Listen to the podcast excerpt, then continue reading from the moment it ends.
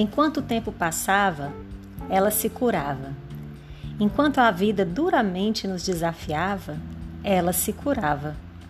Enquanto as fases da lua mudavam e a lua cheia nos ensolarava, ela se curava. Enquanto a gente rezava, pedia e clamava, ela se curava. Enquanto a gente corria para dar jeito na vida, na empresa, nos filhos, em tudo, ela se curava. Enquanto a gente tomava um banho de mar, ela se curava. Enquanto a gente estudava, trabalhava, ela se curava. Enquanto a gente reclamava, ela se curava. Enquanto a pandemia diminuía, ela se curava.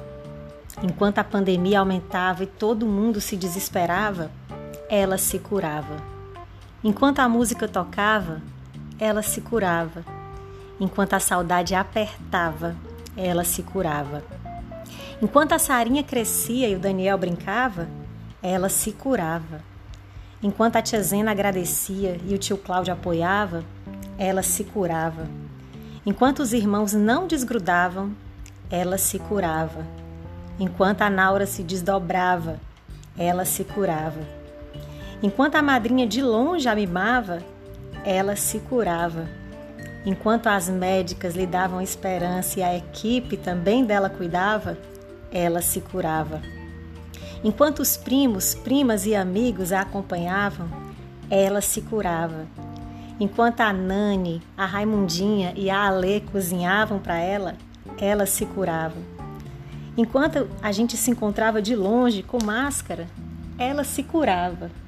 Mas não, ela não se isentou da vida para se curar. Muito pelo contrário, ela abraçou os tempos difíceis como uma leoa defende a cria.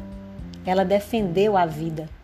Sorriso no rosto, astral lá na lua, planos para o presente e para o futuro, e a mente no agora e no lado bom. Ela viveu tudo, ou melhor, ela reviveu, ela renasceu. Se prepara, mundo ela está curada.